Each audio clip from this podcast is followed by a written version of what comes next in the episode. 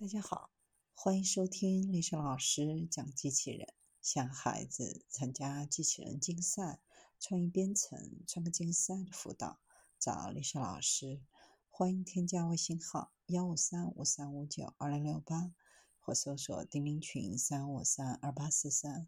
今天丽莎老师给大家分享的是，即使没有大脑、吃金属的机器人，也能寻找食物。当涉及到为移动机器人供电的时候，电池呈现一个悖论：电池包含的能量越多，重量越大，因此机器人移动所需的能量也就越大。能量收集器，比如太阳能电池板，可能会在某些应用中发挥作用，但不能够快速或足够稳定的提供持续的电力。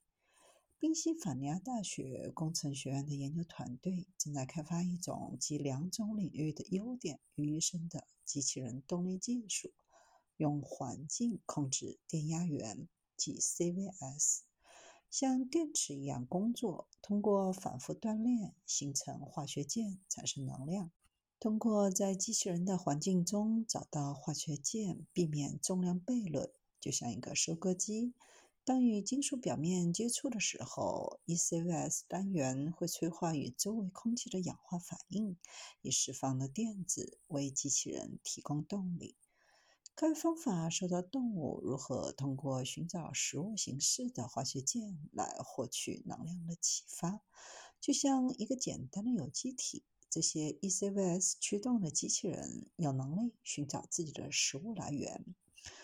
机器人的左右轮由不同的 ECVS 单元提供动力，显示基本的导航和觅食功能。机器人将自动转向可以吃的金属表面。研究还概述了无需中央处理器也能实现的更复杂行为。通过 ECVS 单元的不同空间和顺序排列，机器人可以根据食物来源的存在是否执行各种逻辑操作。细菌能够通过一种称为趋化性的过程，自主向营养物质方向移动。在这个过程当中，能够感知化学浓度的变化，并做出反应。小型机器人与微生物有类似的限制，因为它们不能携带大电池或复杂的电脑。ECVS 技术就是要探索如何复制这种行为。在研究人员的实验当中，将机器人放置在能为 ECVS 单元供电的铝表面，通过添加防止机器人与金属接触的危险因素，使 ECVS 单元既能让机器人移动，又能引导它前往能量更丰富的地方。在某些方面，它们就像舌头，既能感知能量，又能帮助消化能量。其中一种危害是绝缘胶带的弯曲路径。如果 ECVS 装置与另一侧的车轮相连，机器人将自动沿着两条胶带线之间的金属车道行驶。如果车道向左转弯，机器人右侧的 ECVS 会首先开始失去动力，使机器人的左轮减速，导致它转向避开危险。另一种危险是粘稠的绝缘凝胶。机器人可以通过开车碾过它来逐渐清除。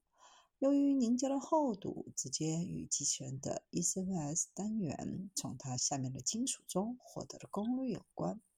研究人员能够证明机器人的转弯半径对这种环境信号是有反应的。通过了解 ECVS 单元可以获得的线索类型，设计不同的方法，把它们整合到机器人的设计中，实现所需的导航类型。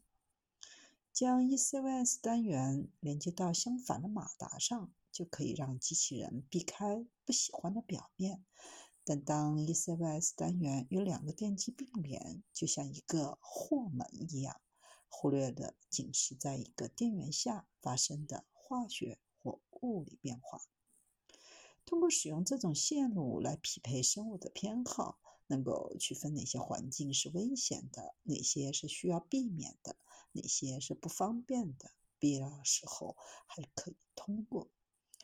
随着 ECVS 技术的发展，可用于自主无计算机的机器人编写更复杂的响应行为。